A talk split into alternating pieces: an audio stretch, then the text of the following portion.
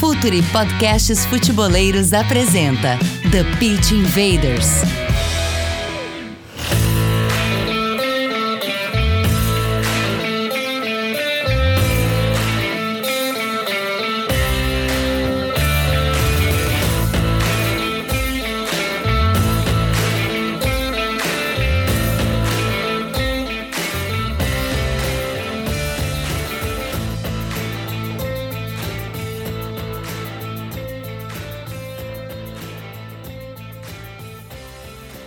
Futeboleiros, olá futeboleiras, com a força de Bet, a maior casa de apostas do mundo, Futuri Podcasts apresenta The Pitch Invaders, episódio 251. Meu Deus, que história! Falando de maneira profunda e séria sobre o jogo, meu nome você já sabe, Eduardo Dias. Estamos no ar em mais uma invasão futeboleira, começando a chamada aqui por Gabriel Correia, nosso head de conteúdo, que está voando lá no YouTube, já com espero 50 mil no momento que for ao ar esse episódio, Gabriel. Estamos chegando. Tudo bem, Edu? Todo mundo que está acompanhando. E hoje um papo muito legal. Primeiro, porque se você estiver acompanhando no YouTube, já aproveita para ajudar a gente a chegar nesses 50 mil. Se a gente já chegou em 50 mil, aproveita para se inscrever também aqui no canal, ou enfim, tá ouvindo nas plataformas e quer ver a nossa carinha, só chegar aqui no canal do YouTube. É, obrigado por todo mundo que está chegando, está conhecendo todo o nosso trabalho, com vídeos praticamente diários de análise focado no Campeonato Brasileiro, de maneira geral, mas também com muita coisa por vir,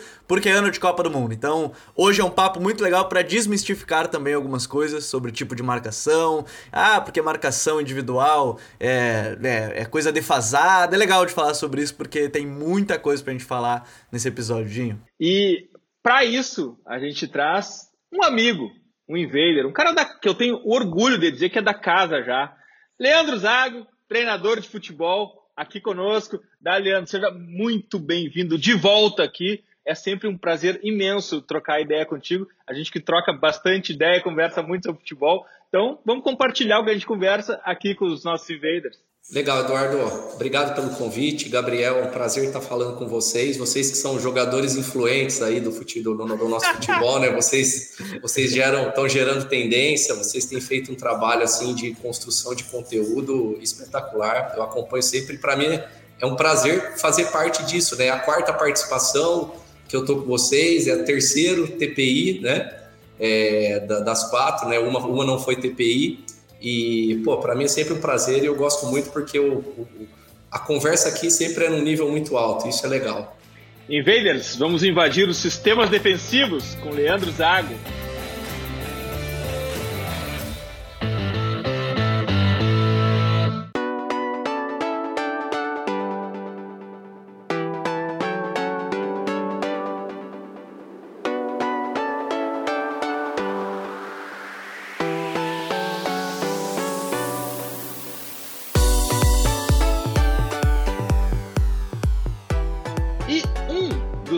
TPIs, Zago, foi sobre saída de bola.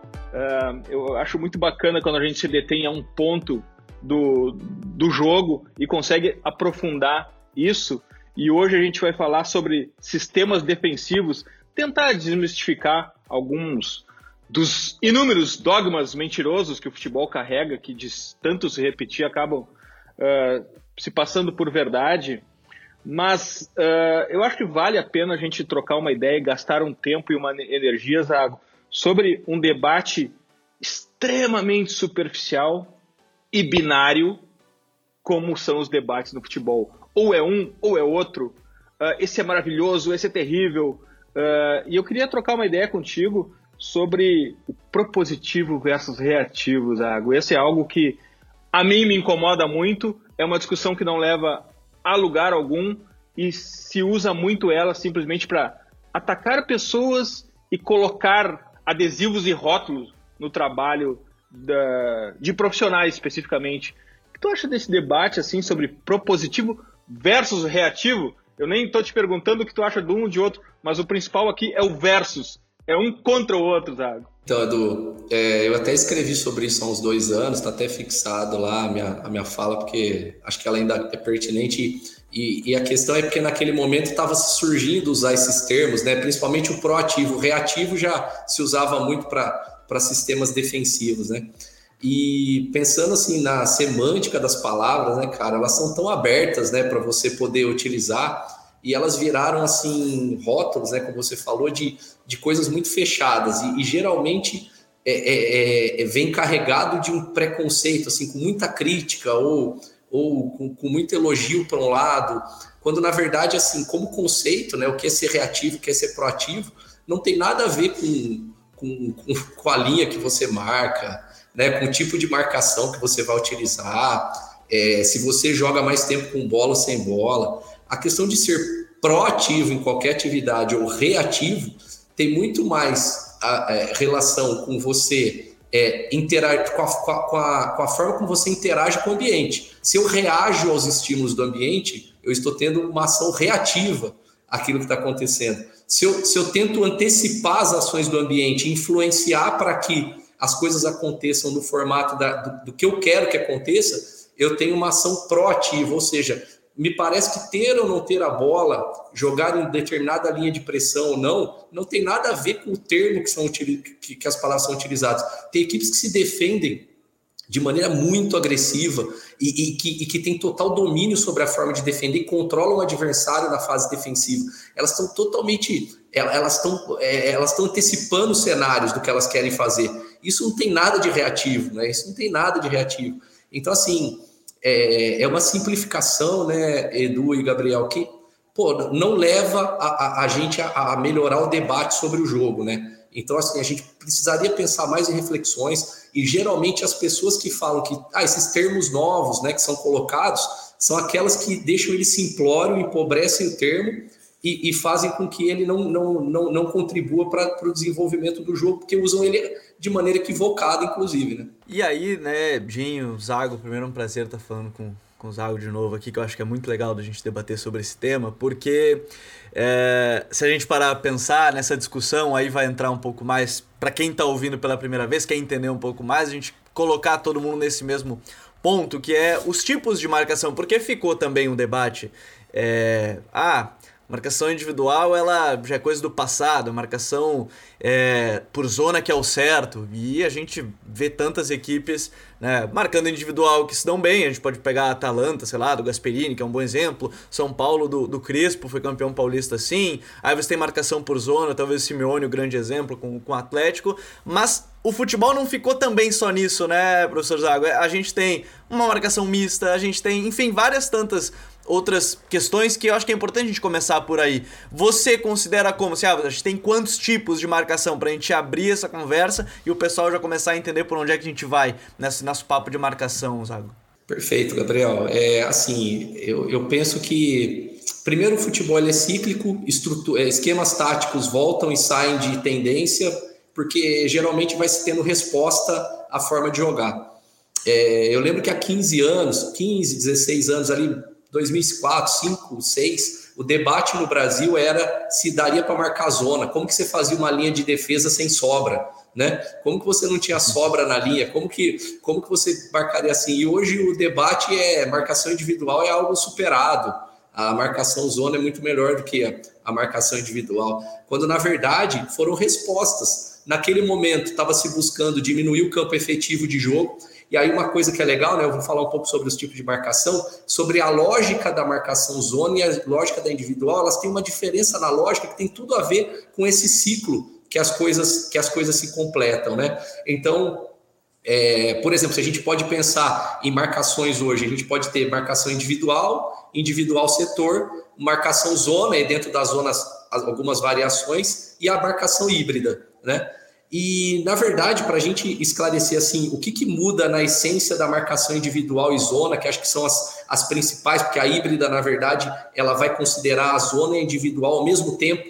É diferente de eu ter lugares do campo individual e lugares do campo zonais. Eu tenho a zona individual ao mesmo tempo. Eu tenho as, mesmas, as referências zonais e individuais é, com relação muito circunstancial a cada jogada. Então, eu não consigo identificar onde é individual e zona. É muito circunstancial. Né? Mas basicamente, né, Gabriel, a questão que mudar, que faz a tendência do jogo mudando, para mim, é o seguinte: quando eu penso em marcação zona, eu estou pensando em diminuição de campo efetivo de jogo global, eu estou pensando no, no campo todo, eu diminuir o espaço efetivo do adversário, mas eu não estou pensando em diminuir o campo individual de cada jogador do adversário. Quando eu estou pensando na marcação individual, eu estou pensando em diminuir o campo individual dos jogadores adversários mas não estou tão concentrado em diminuir o campo efetivo total. Por isso que numa marcação individual eu às vezes posso ter o campo efetivo um pouco maior de campo, maior distância entre os jogadores, mas cada jogador adversário tem o seu campo individualmente menor, porque ele está mais próximo do adversário direto que está marcando. Quando eu tenho zona, eu posso até ter pressão no homem da bola e alguns jogadores um pouco mais livres teoricamente, ou, ou, mais separados do seu marcador direto, mas o campo efetivo para jogar está menor. Estou buscando controlar isso. Então, como o jogo é cíclico, em alguns momentos as coisas vão mudando. Nesse momento, a gente vive a, a, a era do jogo de posição, sendo, sendo a era do ataque posicional, a era de buscar atacar. Por quê? Porque ela veio, essa, esse, esse tipo de ataque veio para responder à zona ele é muito bom, muito melhor para atacar a zona do que marcação individual. Qual que é a resposta? Começou a se individualizar de novo, porque a marcação individual encaixa melhor. Quando eu tenho um cara entre linhas, não vai existir entre linhas se tem a marcação individual nele, porque não existe entre linhas se eu estou pensando em encaixe. O entre linha existe se eu tenho linha. Se eu tenho linha, eu estou pensando zonalmente. Então, assim, essas forças do jogo, elas vão se alternando e aí vai, vai vindo. E as tendências do futebol daqui, talvez 15 anos, a, a, gente esteja discutindo de novo que a zona não funcione, que, né? E, e, e, assim as coisas vão, vão andando e o jogo vai evoluindo, vai sendo jogado em outro nível a cada, a cada ciclo desse. Um ponto importante para a gente discutir sistema defensivo, Zago, é, é que, obviamente, a gente vai passar. Nós passaremos todo esse podcast aqui sendo o time que está defendendo, né? Nunca atacando, para a gente poder identificar tudo. Uh, não existe. A gente tem que ter muito. Uh, tem que ser muito treinado, mentalmente, inclusive, porque quem está com a bola, uh, ele está com algo que é o que chama mais atenção no jogo, que é a bola. A, a, a marcação ela vai estar sempre de olho na bola, onde ela anda. E isso pode ser também uma grande armadilha, né, para o meu sistema defensivo. Exato. Ô, Edu, a gente tem alguns elementos que eles são básicos do jogo de futebol, eles estão presentes no jogo de futebol. A bola é um deles e um dos mais fortes que tem, né? Eu tenho eu como jogador, meus colegas, meus adversários, a bola, o gol que é a ser atacado, um gol a ser defendido. Então tudo vai basear nisso. E a bola, né, Edu, ela é um instrumento de atração muito grande, né? Ela, porque ela atrai a atenção e o movimento dos jogadores para cima dela. E justamente a ideia, a ideia desse jogo, jogo de ataque mais elaborado, que eu, eu acredito que o, que o Guardiola é um grande responsável por ter dado um salto no ataque aí de 2008 para cá, são 14 anos, talvez se não fosse um cara como o Guardiola, demoraria 25, 30 anos para acontecer o que aconteceu com o ataque, foi exatamente entender o papel da bola na manipulação das, da, da, da atenção da defesa então ele utiliza a bola para trazer a atenção da defesa para onde ele quer. Eu quero atrair o adversário para atacar meu entrelinha porque eu quero abrir as costas dele para eu, eu ir para profundidade depois. Eu quero levar a bola para fora do campo porque na verdade eu quero trazer trazer ela por dentro em seguida ou do lado oposto. Mas tudo isso com intenção e muito coordenado. Então para a defesa essa relação entre defender o meu gol, me relacionar com meus colegas com o movimento do adversário e a atenção na bola, é isso que vai me dizer sobre a eficiência do meu sistema defensivo, essa coordenação entre todos esses movimentos. E aí o que a gente estava falando, se eu tenho uma marcação zona, o que é muito forte é a posição da bola, espaço, gol de defesa, e se for uma zona pressionante, o gol de ataque é mais forte, porque eu estou sempre pensando em pressionar para poder atacar logo na sequência. Se eu tenho uma zona passiva ou uma zona não pressionante, ou só com pressão no homem da bola, talvez o meu gol de defesa é mais forte nessa relação toda. Quando eu tenho a relação de marcações individuais, Edu, a bola continua a ser forte sempre, porque a posição dela é fundamental. Mas aí o meu alvo principal são os adversários, não o espaço e não necessariamente os corredores que levam ao meu gol. Né? Eu estou preocupado em eliminar as posições posições que os adversários ocupam e as possibilidades do adversário de passe, as possibilidades de movimento. Então, a bola, ela sempre é um atrator, como a gente chama, né? Vem, é um termo que vem da física, que são os atratores, que é aquilo que, que, dá, que dá configuração ao sistema, né? Se você, por exemplo, tem uma pia cheia, se você tira a tampa de baixo da pia, ela deforma toda a água em função daquele movimento que ela faz. A bola é a mesma coisa. Se eu tirar uma foto de cima do campo e tirar a bola da foto, eu sei onde a bola está, porque eu vou saber pelo movimento dos jogadores aonde eles estão acumulados. A bola tem essa capacidade dentro do jogo. Então, essas relações, elas dizem muito sobre o tipo de defesa e o tipo de prioridade, né? E olha só, a gente nem está falando de tática e técnica individual, nós estamos falando só das relações ainda. Então, assim, é, pense em tudo isso, Edu e Gabriel, com uma perspectiva de ser dominante, por exemplo. De eu ter uma defesa que, se, que esteja sempre pensando na recuperação da bola para gerar um tipo de ataque que eu quero, e não que ela simplesmente reaja. Então, olha como, como é elaborado defender da forma como eu quero defender e como a gente vê algumas equipes hoje no mundo que fazem, que são fantásticas na forma de recuperar a bola e levar a bola até o gol adversário muito rápido na sequência. O, e, e ainda nessa parte, sem falar de técnica e tática ainda, Zago, é uma coisa me chama a atenção que tal, e talvez seja um debate também dos jogadores que você tem, né, para isso, porque ter essa atenção e ou em algum momento, sei lá, marcar por zona, conseguir que o jogador tenha mais atenção à zona do que à bola, talvez seja uma dificuldade, né, de, de trabalhar isso e talvez demore um pouco mais, mais de tempo. É também, e aí pode ser pelo seu tempo de trabalho, com os clubes que você passou, é, como é que você sente essa relação? O jogador, por exemplo, tem jogador que se sente de fato mais confortável marcando individual, tem jogador que se sente muito mais confortável marcando zona. Isso também é um ponto importante a se considerar quando a gente pensar, ah, eu vou marcar assim, vou marcar assado, Zago? Bom, Gabriel, ponto, esse ponto é, é, é muito importante, cara, pelo seguinte, é,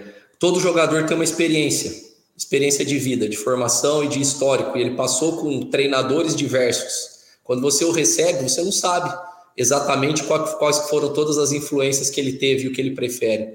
Isso que você falou das, das referências que ele tem, tem muito a ver com o que a gente estava conversando sobre natureza do jogador. É, é, por exemplo, se eu tenho jogadores, vamos lá, do ponto de vista mental, que são menos agressivos, ele prefere proteger espaço, ele prefere interceptar, ele prefere proteger as costas, ele prefere esperar um pouco. Se eu tenho jogadores que têm nele aquela, na essência dele, aquela agressividade, a vontade de duelar, ele geralmente prefere para o combate, né? Ele prefere para o combate. Então, do ponto de vista mental, tem que pensar nisso. Só que muitas vezes, olha só, né, como as coisas estão conectadas. O lado, o lado mental pode estar conectado com o lado físico, pode ter a ver com o perfil físico. Então, jogadores que são um pouco mais lentos, né, uma, um tipo de fibra que não é da fibra mais rápida, né, na, na, no percentual dele, é, na, nas relações de percentual, ele vai preferir deixar menos espaço nas costas dele para poder ter que proteger ou correr para trás. O jogador que tem fibra mais rápida, ele vai correr mais risco de estar um pouco mais próximo, talvez, de fazer uma pressão do adversário, porque ele sabe que se ele precisar recuperar espaço, né, ele vai conseguir recuperar ou ele vai conseguir mudar de direção junto com a bola. Então eu falei da questão física e da questão mental, né? E aí isso eu tenho que conectar taticamente. Isso vai me dizer o seguinte, Gabriel, dependendo, por exemplo, da característica dos jogadores do centro do campo que eu tenho, dos meio-campistas, volantes, meias, médios, talvez por mais que eu queira pressionar alto, eu não vá conseguir pressionar alto.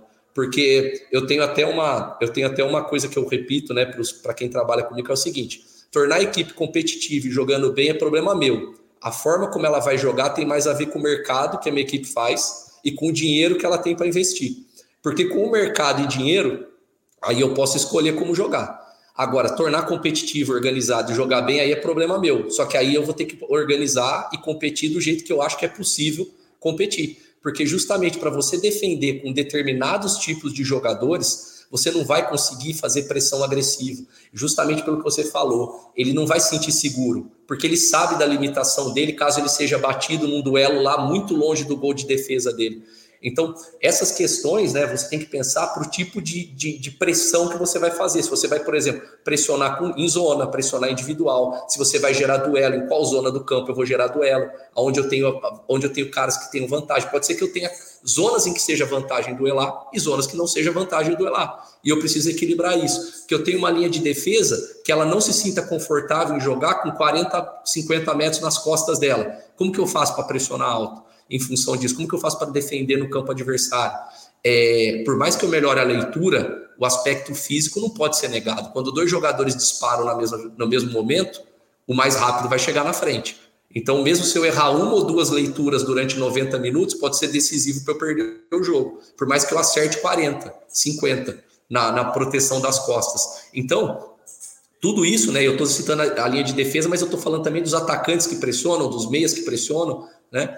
Então, tudo isso a gente precisa levar em conta na hora da gente estruturar é, esses movimentos de recuperação da bola né, e a altura que eu vou recuperar e como eu vou recuperar a bola. Esse ponto que tu levantou agora é importante porque nós estamos falando de sistema defensivo e não de jogadores da defesa. Exato. Sistema defensivo também tem a ver com atacantes do meu o time. O Carilli falou isso no nosso TPI também, né, Dinho? Muito sobre isso que ele não marcava alto, acho que como o Corinthians 2019, Exato. porque não dava. Ele tinha, não Com tinha Ronaldo, ele não tinha o Ronaldo marcar alto, não dava. Né? Vai pedir pro Ronaldo Exato. marcar lá em cima. Exato. Ou fazer um pós-perda. Por exemplo, é. você vai ter jogadores que não têm. Por exemplo, eu tive essa dificuldade aqui no início do processo. É, eu não consegui fazer pressão pós-perda porque meus jogadores não estavam habituados. Como que eu faço marcação alta ou, ou, ou, logo que eu perco a bola no ataque, eu precisava me organizar atrás da linha da bola, porque meus jogadores não tinham isso como comportamento. E eu não tinha tempo de treinar com o jogo até cada três dias. Então você tem que entender o seu contexto né, para poder. Olha o contexto aí, né, Edu? Olha o contexto. Então, olha o contexto, né? Hoje a gente não iniciou com ele, mas ele aparece. Então, você tem que entender o contexto. E, e o que eu falei, ser competitivo e jogar bem é papel meu.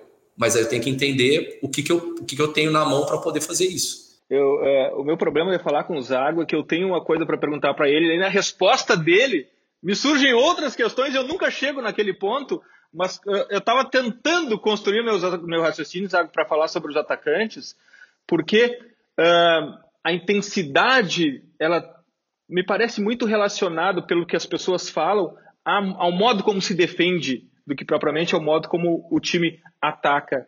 Uh, e a intensidade do modo como se defende, ela também uh, se confunde um pouco com a impulsividade, porque a pressão pós-perda e, e, e a linha alta, ela, ela também precisa ser treinada e coordenada.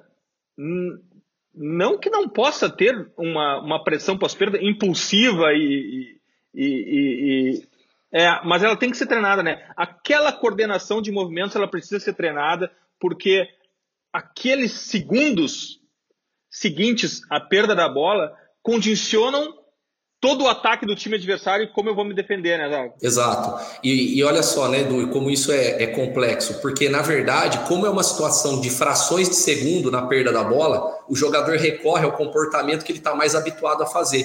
Então, se ele não foi estimulado na carreira, você demanda tempo e muita exercitação e, muita, e alguns jogadores não vão conseguir, porque não vai conseguir mexer já depois de adulto com isso. Se ele não teve uma coisa na formação, a gente consegue melhorar.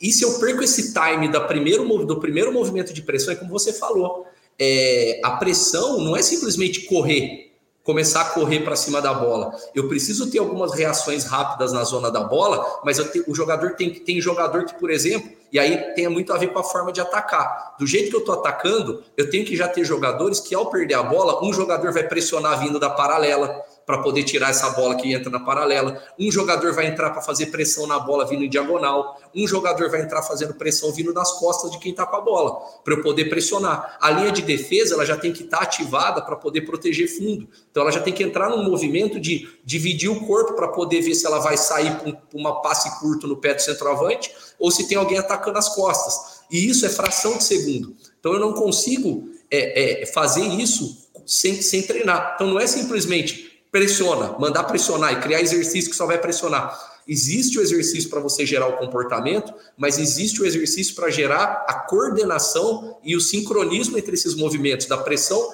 na zona da bola, na pressão numa zona intermediária que não é a última linha, mas que é uma zona que a bola pode sair da pressão e essa bola longa que pode entrar nas costas da nossa linha. E mais um detalhe que você falou que é fundamental sobre intensidade. A gente associa intensidade a gente entende, muito se associa intensidade com correria, com, com, com briga, com disputa, com, com trombada. Quando na verdade eu penso o seguinte: se eu monto uma pressão no tiro de meta adversário, eu divido bem os espaços, o goleiro olha, ele não tem nenhuma saída curta, ele tenta fazer uma bola longa, ela sai para lateral. Para mim, isso é o máximo de intensidade, porque eu gastei quase zero de energia e eu recuperei a bola, que era a minha tarefa. Eu recuperei a bola, que era a minha tarefa. A minha tarefa era recuperar a bola. E se eu não gastei energia, melhor ainda. Se eu direciono o cara para paralela e ele faz uma bola longa, o meu zagueiro faz a cobertura do lateral, volta no goleiro e eu começo a atacar, é super eficiente. Eu não precisei, eu gastei pouquíssima energia para recuperar a bola. Então, a confusão de intensidade com intensidade física, ela, ela é, uma, é uma coisa equivocada. E acho que uma coisa que está ficando mais clara também com os scouts é o seguinte, né? A intensidade tem relação com os deslocamentos, com os sprints, com as mudanças de direção, sim, mas tem muito mais relação com o sincronismo entre esses movimentos e, fundamentalmente, com a velocidade que eu imprimo na bola quando eu tenho a bola. A capacidade de eu dar velocidade na bola, de mudar a bola com intenção de espaço, de andar para frente, para o lado, para o fundo, vir para trás, e, e eu conseguir ter dinâmicas de movimento para gerar finalização e chance de gol, isso sim para mim, nesse momento, é, é, o que eu, é o que eu entendo como intensidade de jogo. Fala, futeboleiros, tudo bem? Eu espero que vocês estejam gostando do episódio de hoje. Mas antes de seguirmos com esse bate-papo, eu quero fazer um convite para vocês. Se você quiser receber conteúdo exclusivo no site, ter acesso às matérias fechadas, vai lá na aba Club e faça parte do Futuri Club por apenas R$ 12 mensais ou até mesmo em planos semestrais com desconto ou até mesmo anuais. Você ainda vai ter direito a desconto nos cursos do Futre. Então, fique ligado. Além disso, eu quero lembrar para vocês que esse episódio também tem o apoio do Futre Pro, o departamento de análise e mercado do Futre. Seu time gasta menos dinheiro e ganha mais jogos. Para mais informações, mande um e-mail para comercial@futre.com.br. Sem contar a própria repetição, né, de desses movimentos ao longo dos 90 minutos. Eu acho que o Zago falou uma coisa interessante do ah, você recuperar a bola em zero segundos, vamos lá, no zero segundos entre aspas, eu acho que é um, é um ponto.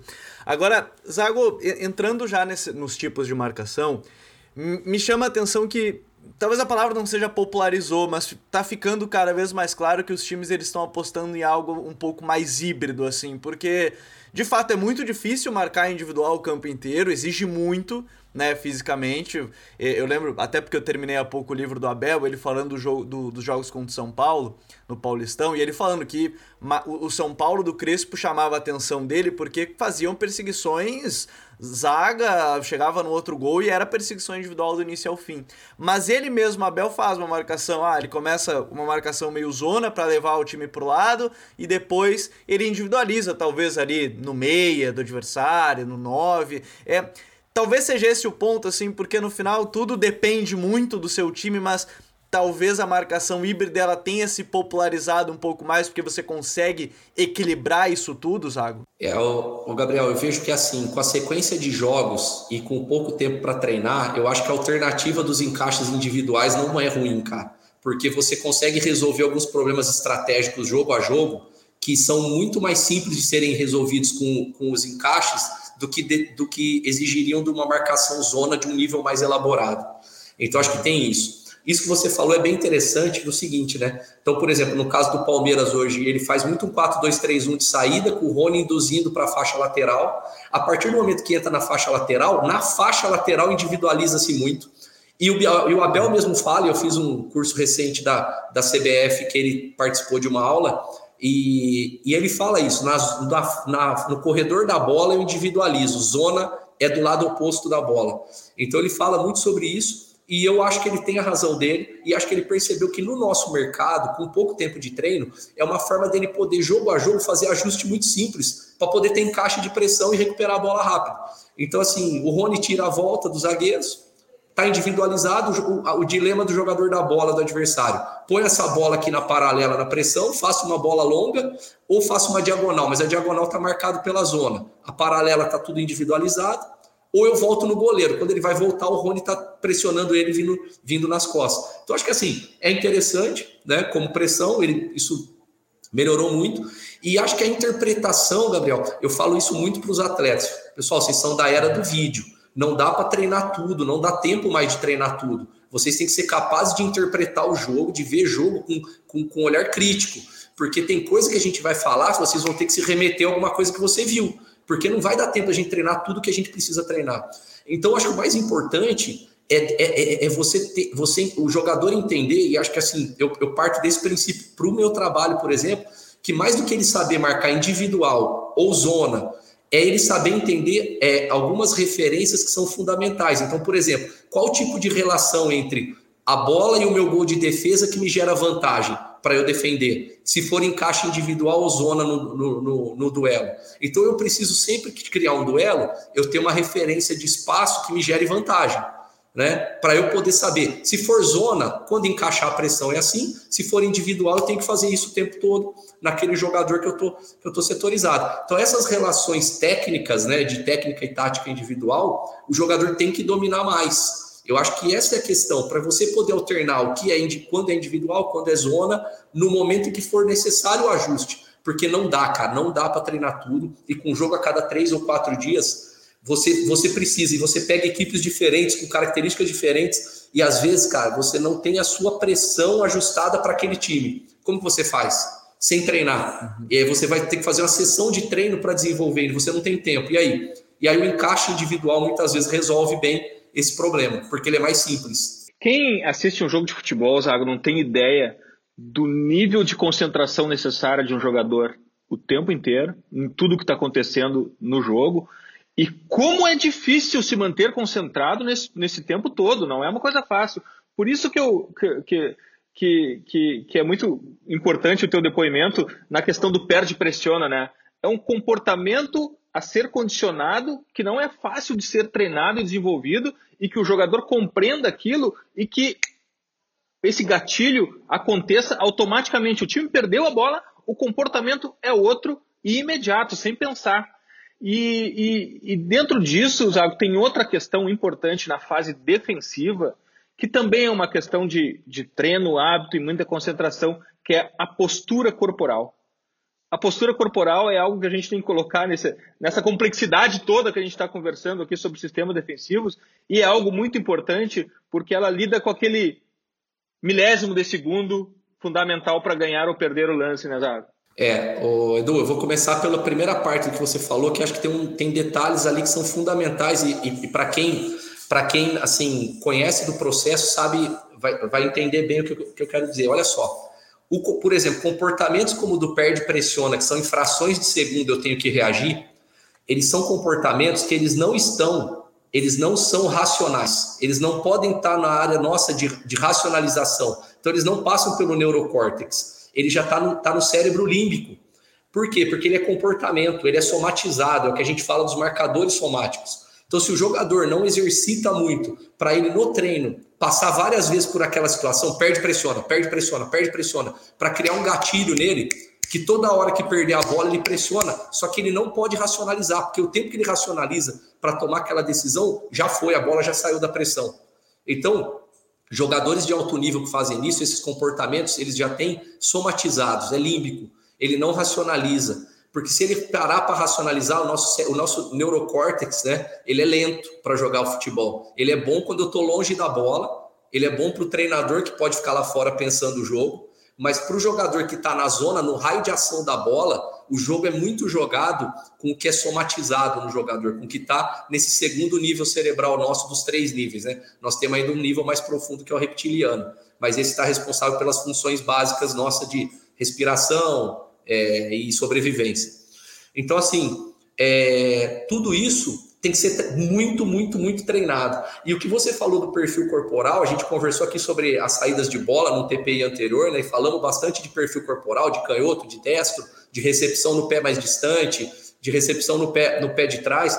Mas para defender, eu tenho visto cada vez mais que os jogadores que não dominam isso no alto nível, pensando em Premier League, Champions League, esquece. Se o cara não dominar isso, ele é batido toda hora, porque o campo é rápido, o campo é molhado, é, a bola é rápida, os jogadores são inteligentes. Se ele não tiver com as posturas de pé para poder fazer as abordagens e estar tá sempre equilibrado para a troca de direção da bola, ele vai ter muita dificuldade. E esse perfil corporal defensivo, ele é importante para quem está na zona da abordagem, ali na pressão na bola, para poder ter um ataque à bola agressivo e, se for driblado, ter recuperação, e fundamental para quem protege a bola de fundo, né, que são os jogadores da linha de defesa. Então, hoje eu vejo que assim, o jogo ele é muito jogado com o jogador de lado, né? O jogador tem que ficar de lado muito, muito tempo do jogo, o cara tem que estar de lado, cara. Porque ou ele está pressionando a bola, ele está protegendo o fundo. Se o time dele tem a bola, ele está entre linha de lado. Se ele está na última linha, ele vai atacar a última linha de lado para poder ter corrida boa para o fundo. Então, assim, essa capacidade do cara dividir a atenção entre a bola e o gol de ataque, quando ele está com a bola, e conseguir ter o corpo de uma forma que ele direcione a bola para a zona que ele quer na defesa, essa habilidade, essa velocidade de perna, ela é fundamental. E assim, é, Gabriel e Eduardo, eu vejo, cara, muitos jogadores que têm pouquíssima base sobre isso, assim, que foram pouquíssimo formados sobre isso. E assim, o jogo de perna muito lento, muito descoordenado, muita corrida de costas e isso prejudica muito. A gente consegue melhorar muito. Isso a gente consegue melhorar bastante. Quando o jogador tem interesse, principalmente, muito, muito rápido e melhora bastante. Mas eu vejo uma lacuna hoje, é algo que, para a velocidade do nosso do jogo aumentar, isso é fundamental que, que o cara saiba responder, senão ele não dá conta e ele é, ele é batido muito facilmente. Eu lembro que viralizou, até, até a gente postou no nosso perfil um vídeo da época que o Bragantino fez um vídeo, tava o Maurício Barbieri ajudando a, a correção dessa, desse posicionamento corporal, né? E é bem legal para quem quiser ver, pode ir lá no perfil que vai tem o vídeo por lá, só aí no, nos vídeos é bem legal de ver isso, Zago.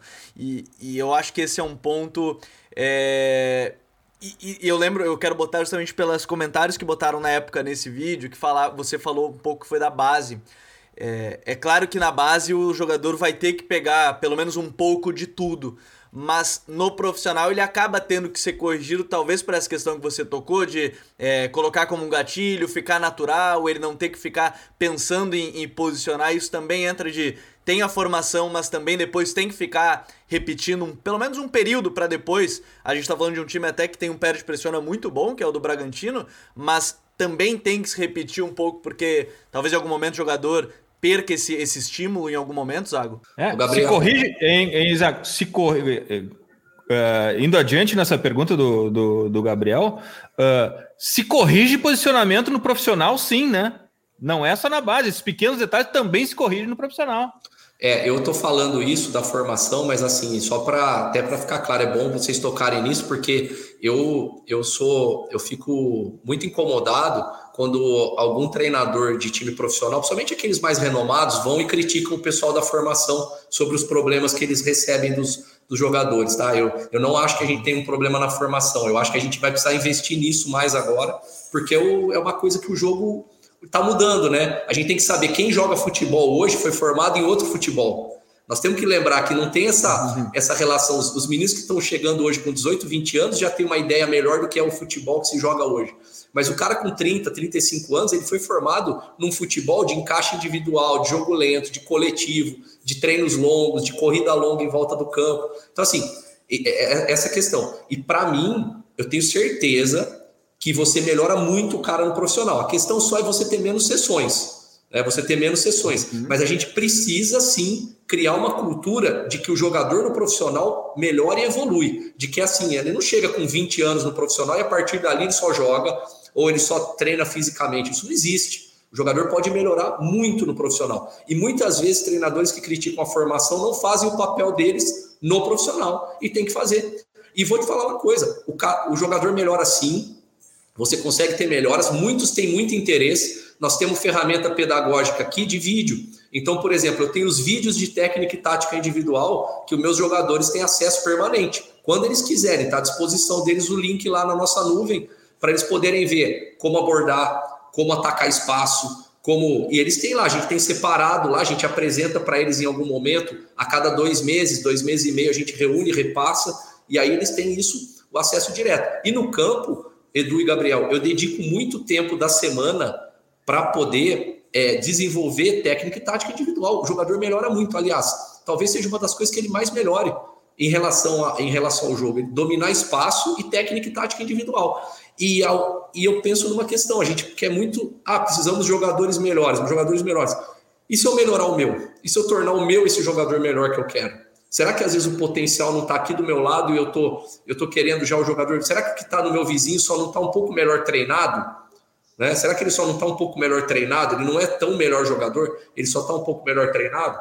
Então, eu acredito sim, acho que a base é fundamental para a formação, mas o jogador melhora muito no profissional e nós temos grandes exemplos de jogadores que, é, que começaram a ser da grande mídia depois dos 25, 26 anos. Por quê? Porque ele melhorou. Os primeiros 4, 5 anos dele de carreira, ele não tinha nível para estar na Série A. A partir de 25, 26 anos, ele adquiriu nível. Aí ele joga até 32 anos na Série A e depois volta para as divisões menores. Sago, vamos. vamos uh, eu adoro essa conversa porque ela é muito conceitual, mas eu queria entrar no campo, no aspecto muito prático do campo. Uh, o meio espaço, Zago, a distância entre o zagueiro e o lateral. Como que se protege essa porta de entrada da tua defesa? Porque é, um ponto complexo de, de, defender esse meio espaço, né? Tanto porque é um ponto muito próximo do teu gol, quanto pelo fato de que tem um zagueiro sendo atraído pelo atacante dentro da área e um lateral sendo atraído por um extrema aberto muitas vezes. Esse é um ponto frágil do sistema defensivo, Zé? Por isso as linhas de 5, né?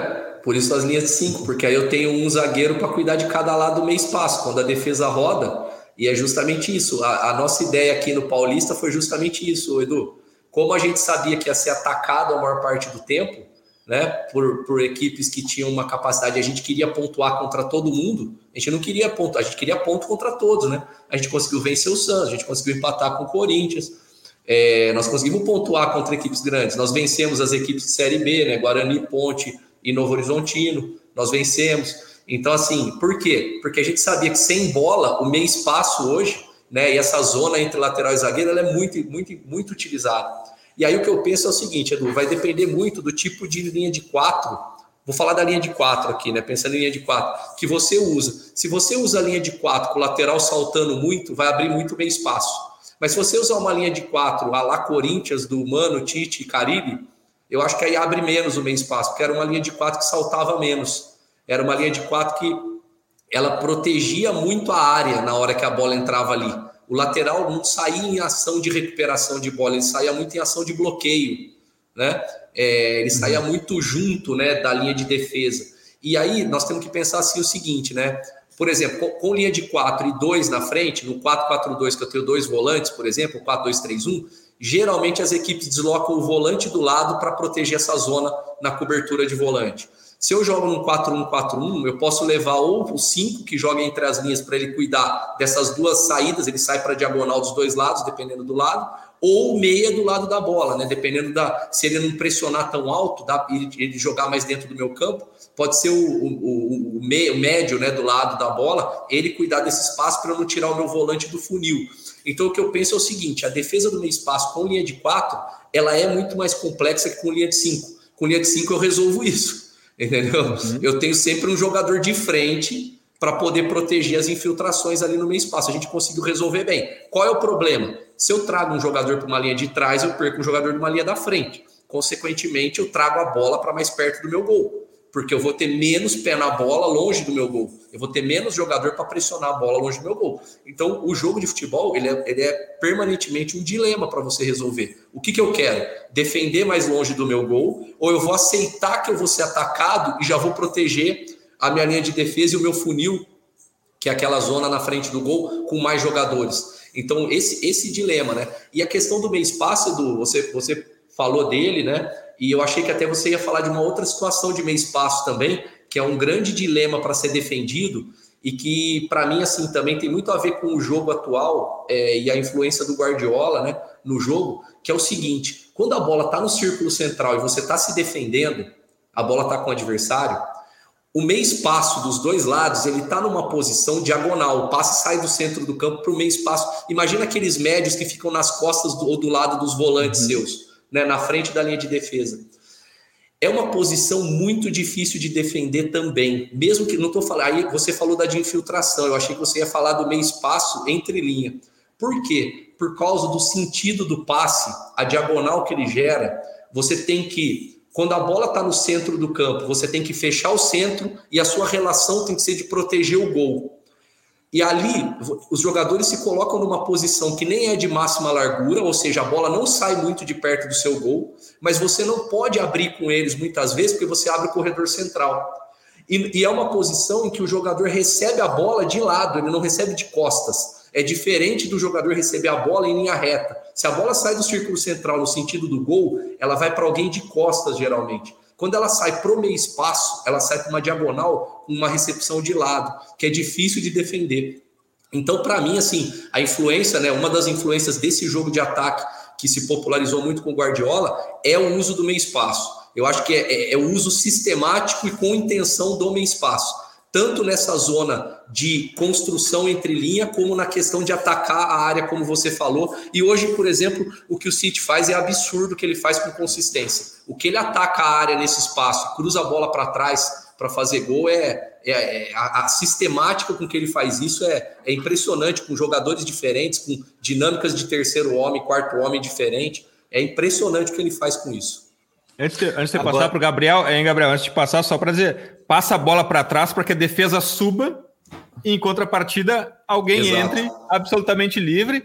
E também deixar para quem está nos ouvindo, uma das características de Pep Guardiola são os passes para não no mesmo corredor sempre no corredor ao lado para isso, exatamente, para pegar o jogador nesse posicionamento. Mexendo sempre com a relação corporal. O zagueiro tá toda hora tendo que mexer a relação corporal entre ele e o gol, ela tá sempre se ela mudando. Ela tá numa relação boa, a bola muda de espaço, no giro dele a bola já tá entrando de novo num lugar que ele não consegue defender. Isso é, é, é a sistemática com que ele faz isso é, é impressionante, é um nível de jogo absurdamente alto. O, é, e sabe que a gente está falando tanto sobre essa fase defensiva. Alguém vai dizer ainda: vocês são retranqueiros, vocês estão falando só da fase defensiva. Falam de mim e, muito eu... isso, Gabriel. isso eu já ouço muito na minha carreira. Eu Agora... me orgulho de ser um. Eu me orgulho de ser um retranqueiro. Pô, tô, eu, eu duvido que ninguém tenha um pouco de Belardo de ter medo de perder. Eu duvido que alguém que dentro de campo não tenha o medo de perder. Tem que ganhar o jogo. No final das contas, em algum momento tem que se ganhar o jogo. Agora, tem um conceito muito legal da gente debater, Zago, que é, o Léo Samar estava com a gente, ele falou muito quando ele fez as licenças espanholas que lá isso já está meio que na cabeça das crianças, que é o conceito de defender atacando. E onde é que eu quero chegar nisso? A gente também tem que defender, é, falar nessa parte de defesa em blocos, né? Você tem o bloco de defesa, o bloco de meio, o bloco de ataque. Eu queria falar um pouco sobre quando você está defendendo, se aquele risco de, por exemplo, o, o, o Carilho fez isso no Corinthians em 2017, pelo menos quando eu estava olhando alguns jogos, que ele abdicava de ter o Jô na fase defensiva, por exemplo, porque o Jô estava numa fase que ele não ia desgastar tanto o Jô, só que ele já estava pensando no ataque, ele estava pensando no Jô receber essa bola quando o time recuperasse ela lá atrás. Também não contar com todos os jogadores numa marcação. É, o Klopp fez isso em não contar entre aspas, que os três da frente, quando estava já lá na fase defensiva, eles ficavam do meio para frente, né? Salah, Mané, Firmino, mas fechando espaço. A, Bélgica, fechando... a Bélgica ganhou do Brasil, Gabriel. A Bélgica que ganhou Fazendo os três ganhou... ficarem mais livres, né? Deixarem eles mais livres. Qual é a dificuldade, ou pelo menos qual é a, o risco que se corre, porque é o jogo de riscos também, de ter um jogador a menos, por exemplo, não falar nem de dois, três, mas um jogador a menos na fase defensiva e como você já faz isso pensando até mesmo quando como você vai atacar depois, Zago. É, e, e, Gabriel, esse ponto é legal porque assim, eu acho que a gente tem um pressuposto de que defender quem está defendendo tem que estar atrás da linha da bola. Isso não, não, é, não necessariamente é uma verdade. Por exemplo, você falou do Jô, né? Mas, por exemplo, se eu defendo num losango, por exemplo, um 4-4-2 losango, a bola entra nas laterais do meu campo no fundo, o meio atacante pode estar um pouco à frente, levemente da linha da bola, mas ele está tirando a circulação dos volantes, por exemplo, né, do adversário. É, os dois atacantes, eles podem estar tirando a circulação dos zagueiros do adversário, da bola para trás. Ou seja, o lado da bola está muito mais pressionado, porque não tem por onde sair. Ou ela vai para minha área, ou ela, ou eu recupero a bola ali. Né? Cortar, então, o jogador... cortar linhas de passe. Cortar, cortar, de passe. cortar possibilidades, porque também passar todo mundo da linha da bola para ficar balançando a equipe de um lado para o outro tem um gasto de energia muito grande nisso, né? Tem um gasto de energia muito grande. E, e a questão, né, Gabriel, do, você falou do Jô, né? É, é importante também é, a posição que esse jogador fica, ela é fundamental, porque ele pode tirar, por exemplo, o zagueiro do lado da bola, como eu falei já é suficiente, às vezes, para tirar uma circulação melhor. E, e, a função dele no primeira ação de recuperação de bola. Se ele é um jogador que sustenta o primeiro passe, ele pode ser muito importante para uma transição ofensiva. E isso vai começar a gerar muito problema para o adversário. Porque se o adversário não conseguir fazer uma pressão rápida sobre a bola, a bola sai e ela já rasga 30 metros para frente. Ela sai muito da pressão. E, ela, e todos os jogadores que estavam recuados para defender, rapidamente já estão atacando a linha adversária de frente com esse jogador. Então, assim, eu tenho uma transição. Se esse jogador tem essa capacidade de leitura, de fazer essa primeira ação e sustentar a bola por dois, três segundos para poder achar esses jogadores que vêm de frente ou que já estão atacando a profundidade, isso é, isso é muito importante. A gente tem esse conceito como balanço ofensivo, né? Que é o, o número de jogadores que já fica, vamos dizer, pensando no ataque no momento em que ainda eu estou defendendo, ainda estou sem bola. E aí eu posso ter com um, com dois, com três jogadores, depende daquilo que eu quero. E vamos lembrar o seguinte, né? O, o, futebol é um jogo em que eu te provoco, você me provoca. Quem tiver mais eficiência vai ceder menos. Então, se eu coloco dois na frente, que voltam menos, mas que ficam em posições estratégicas de primeiro passo de transição, e isso começa a gerar contra-ataque, provavelmente o meu adversário vai ter que responder aumentando jogadores lá na última linha para defender meus contra-ataques ou aumentando jogadores na frente deles para a bola não entrar por baixo num primeiro passo, ação de transição. Nas duas formas, eu tirei jogador do meu campo. Eu tirei jogador. O Osório fez isso na gol. Copa, né, Zago? Ele botava, Perfeito. acho que era três, né, no escanteio. Três na frente. Botava... Três na frente do México. né? É. Exato. Exato. E cortou aqui, Gabriel, não sei, acho que você estava falando do Osório, né? Não, porque ele fez isso justamente isso de, de cortar essa. Botava três para tirar mais gente dentro da área dele e ajudava, né? O México não era isso. bom na bola defensiva, tira o adversário Perfeito. colocando mais gente na. Né? Obrigou a Alemanha a ter que defender com mano a mano em alguns momentos, e ele já tinha planejado as saídas né, para a quebrada do goleiro, e tanto que o gol surge a partir de um contra-ataque. Né, o gol naquele jogo surge a partir de um contra-ataque. Mas assim, eu tenho, eu tenho, porque esse jogo eu tenho os contra-ataques dele separados mas ele uhum. contra-atacou muito. Ele contra-atacou muito nesse jogo. Ele teve muita vantagem no 3 contra 3 dele na frente, na, na coordenação. Então, assim, o futebol é um jogo de, é um jogo de eficácia. É, o, o jogo evoluiu né, é, para defender com mais jogadores. E talvez o próximo passo seja defender com menos jogadores e ter mais jogadores provocando, porque isso já aconteceu no jogo de futebol há um tempo atrás, há 40, 50 anos, e talvez seja um, o passo agora, defender com sete e deixar três na frente, defender com 8 e 2, né, mais o goleiro, né, não vamos desconsiderar o goleiro dessa, dessa ação defensiva. Mas eu acredito e não acho que a defesa mais eficiente é aquela que volte com os 11 para perto do gol. Eu acho que ela vai ser eficiente se você tiver indivíduos que precisam de muitas coberturas. Isso acontece. Se você tem muitos jogadores que são frágeis no duelo, aí você precisa aumentar a, a, o número de jogadores para compensar a, a, individualidade não ser tão poderosa. Agora, se você tem bons jogadores individualmente, você pode defender com menos jogadores e já ter mais jogadores para a primeira ação de transição. Bom, Zago, aqui a gente está no futuro, então a gente está sempre tentando adivinhar a próxima curva, não só do jogo como da indústria. E esse e essa e essa tua reflexão sobre defender com menos, poder vir a ser uma tendência no futuro, ela, ela é muito provocativa. Mas existe uma tendência uh, que, que é de curtíssimo prazo, que eu tenho notado, inclusive em grandes times, em grandes seleções, que é defender com as linhas muito baixas. Não linhas baixas, linhas muito baixas mesmo. Uh, tem notado isso? O que tu acha dessas linhas muito baixas? A Eurocopa, por exemplo, a gente viu muito isso. Acho que na próxima Copa do Mundo a gente vai ver bastante isso. Eh, a própria França defendendo baixo mesmo. Que que tu, como é que tu, tu observa esse, esse, esse tipo de defesa? O Edu, eu acho que isso vai assim é, no caminho de algumas coisas que a gente falou durante, durante aqui o, o episódio, que tem a ver com o seguinte. Por exemplo, se eu sou, se eu sou pouco eficaz para defender meus meios espaços, não vale a pena eu tentar pressionar o jogador da bola ali. Porque eu só vou ser atraído para longe do meu gol, a bola vai entrar, nas costas dos meus jogadores de linha de, linha de meio de campo.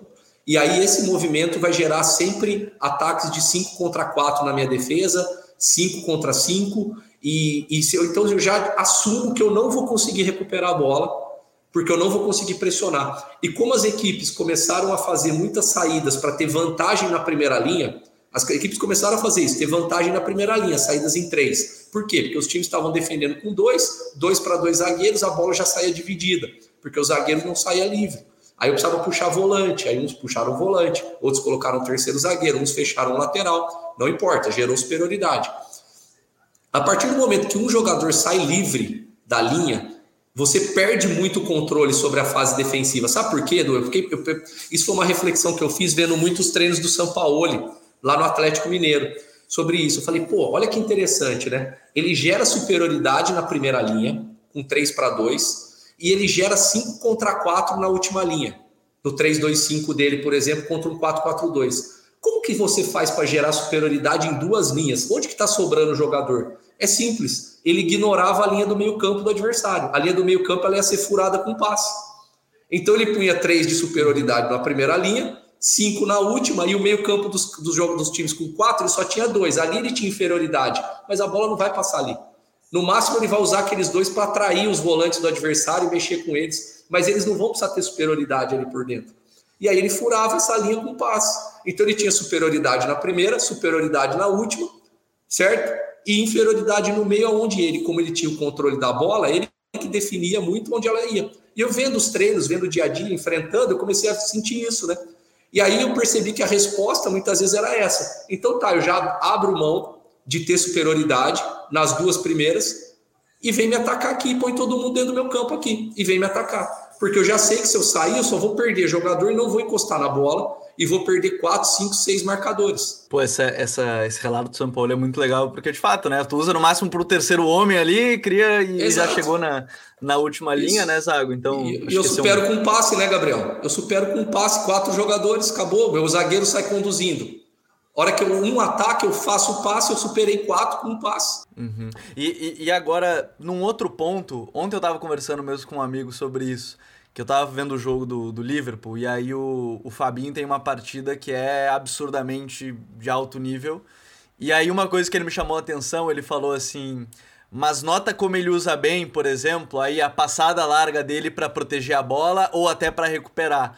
O quanto entra também aí, pra gente fechar, acho que legal desse ponto, do biotipo do jogador também em determinadas funções primordiais para uma marcação. Você falou em vários momentos da fibra, né? Da fibra rápida para conseguir explodir rapidamente, mas em algum momento ter esses jogadores, a passada larga talvez seja o termo mais comum para quem estiver ouvindo assim mais fácil até de entender, mas o quanto, por exemplo, um jogador também dependendo do biotipo pode ter uma facilidade ou não para marcar também em espaço curto, em espaço mais longo, Zago. Ah, Gabriel, total. Para mim, assim, é a gente querer negar biotipo. É claro que você tem os jogadores fora do padrão, que são os gênios claro. que conseguem superar a, a, dificuldade física, vamos chamar assim, de não ser uma altura ideal para jogar futebol, não ter um biotipo muito legal para jogar futebol. Mas não dá Zago, Zago, Zago, neste momento tem alguém nos ouvindo e pensando assim: ah, então no time do Zago o Romário não joga, o Messi não joga. Não, não tô. É, não, não, não, não, não. não eu tô, a genialidade, talento, esses caras superam, esses caras eles são capazes de, de ações assim. Mas assim, se você for olhar para a grande média, para a grande maioria, nesse recorte de, de nível de Liga dos Campeões, né? Que a gente fala, não, não tem como negar que o biotipo do jogador vai fazer diferença. O, o jogador de, de estatura maior e de fibra rápida, ele vai ter muita vantagem. Por quê? Porque, ah, mas eu compenso na tomada de decisão, só que eu estou num nível que todo mundo toma decisão boa o tempo todo. Então, assim, a, a questão física é diferencial, cara, porque é um diferencial que eu interfiro pouco. Eu interfiro pouco, porque eu não consigo fazer um jogador crescer eu não, eu mexo pouquíssimo com o percentual de fibra rápida que ele tem, eu mexo pouquíssimo. E do ponto de vista motor, o que eu aumento de velocidade no jogador depois que eu passou a fase sensível lá na, na adolescência, na pré-adolescência, com 11, 12, 13 anos, eu aumento pouquíssimo melhorando a parte motora dele. Então são, são coisas que você melhora pouquíssimo. Então o que eu vou melhorar em relação à tomada de decisão do jogador é, vai depender muito o, o limite dele com, a, com, o biotipo. E aí, por exemplo, você falou do Fabinho. Eu preciso ter um cara no centro do campo que, que ganhe duelo aéreo. Eu preciso ter um cara que tenha perna rápida para jogo de perna de apoio, jogo de, de condução e passe. É, ele precisa ter perna comprida para interceptar mais passe. Né? Ele precisa ter perna comprida, a perna comprida vai facilitar ele. Ah, mas a leitura, todos vão ter boa leitura, muitos vão ter boa leitura. O, o, o de 1,88m e o de 1,68m. A questão é que aí, é, o que eu posso interferir na tomada de decisão é onde eu posso melhorar. Então, assim, não é. E aí é importante, o Eduardo, o que você falou. Nós não estamos falando de radicalismo, só joga alto, só joga. Ah, o Messi não joga, o Romário não joga. Não, cara, não é isso, não, não é isso. Mas esse jogador, o biotipo dele favorece bastante as, o tipo de ação que eu quero dele e fazer. O Fabinho, ele é produto de um, de um projeto ali na região de Campinas do Paulínia. Ele é um jogador com biotipo, mas ele é um jogador que foi fabricado por um bom processo de formação. Se ele não tivesse biotipo, talvez ele não conseguisse chegar, porque ele não era, quando ele era mais jovem, dos mais talentosos da geração dele. Tanto que ele foi pegar num clube do interior de São Paulo para fazer o processo dele. Mas o potencial físico e de evolução cognitiva que ele teve na carreira levou ele para esse nível né? Levou ele para chegar nesse nível. Então nós temos que entender também que nós não, não, não se nega, não se nega vantagem no esporte de alto rendimento. Tudo que eu posso gerar. É claro, se eu quero um jogador que mude de, de, de com a bola em condução de, de, troca de lado, ele precisa ter centro de gravidade mais baixo, é, como o Messi tem como os grandes dribladores têm o centro de gravidade mais baixo no futebol, favorece muita coisa. Então, o jogador baixo tem vantagens. Mas para esse tipo de ação que a gente está falando aqui, de preenchimento de espaço, domínio de espaço, de uma defesa dominante, é fundamental o perfil, o biotipo do jogador também. Que episódio que já entra para a lista dos clássicos. É sempre bom ouvir o Zago. Uh, a gente sempre explode a mente aqui. Eu aprendo muito, acho além de tudo, uma conversa deliciosa. Espero que os nossos invaders também tenham curtido como eu e o Gabriel curtimos e aprendemos aqui hoje. Vamos ter que, nesse mundo binário do futebol, a gente vai ter que fazer o episódio de sistemas ofensivos para tirar, tirar essa pecha de defensivista, né? Para a gente equilibrar tudo aqui. Uh, e eu tenho certeza desde já que vai ser um imenso prazer. Quer falar alguma coisa, Dago, sobre isso? Não, eu ia falar, não me incomodo, Edu. Eu me preocupo com excelência. O que eu fizer, eu tenho que fazer bem, defender bem, atacar bem. O rótulo fica por conta dos outros. Dito isto, dito isto, é hora das dicas futeboleiras. The Pitch Invaders apresenta Dicas Futeboleiras.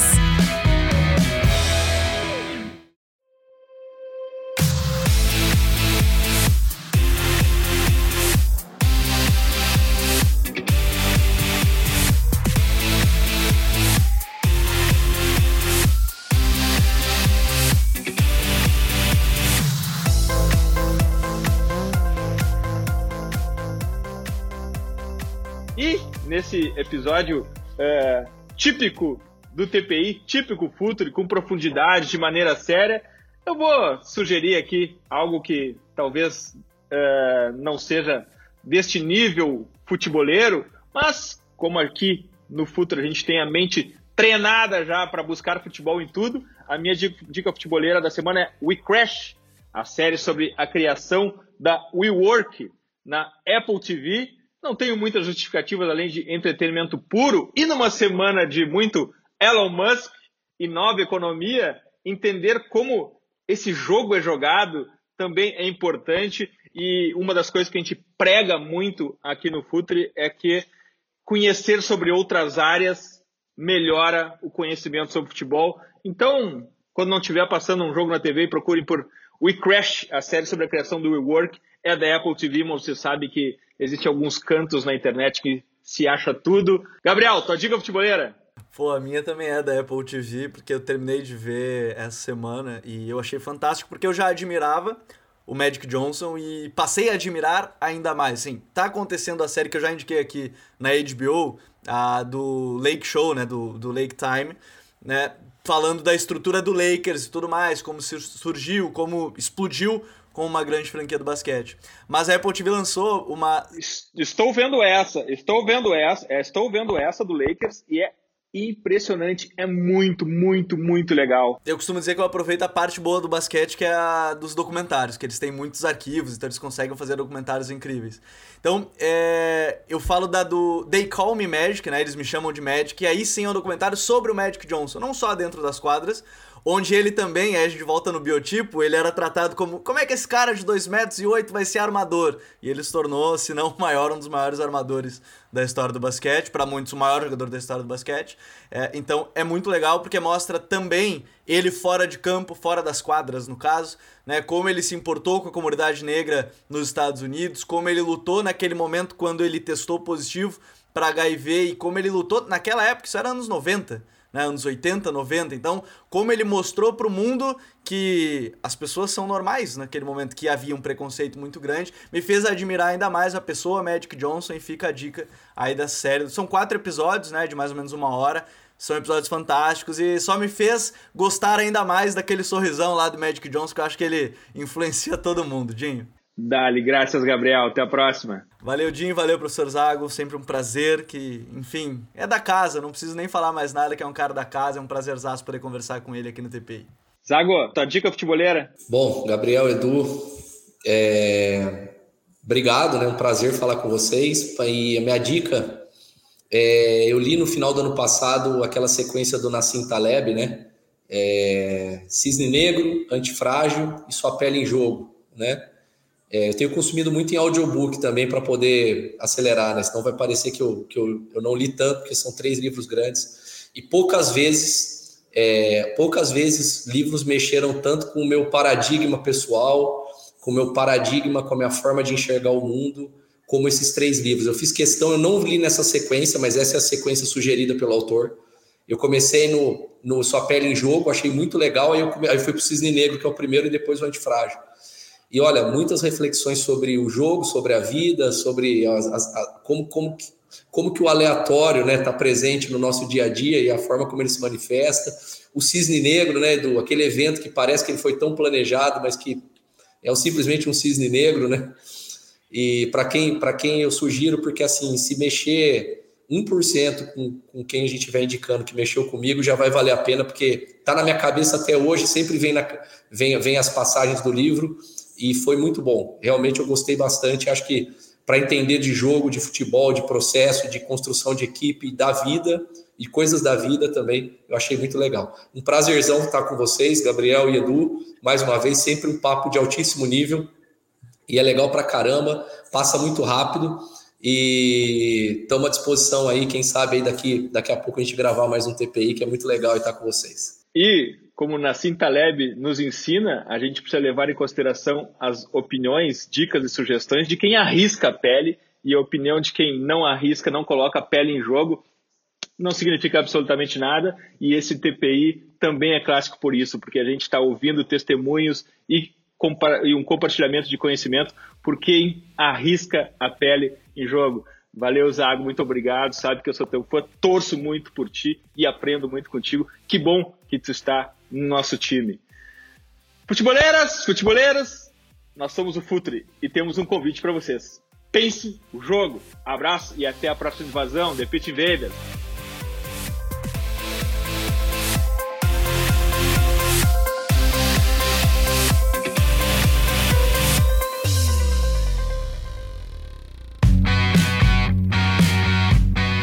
Futuri apresentou The Pitch Invaders.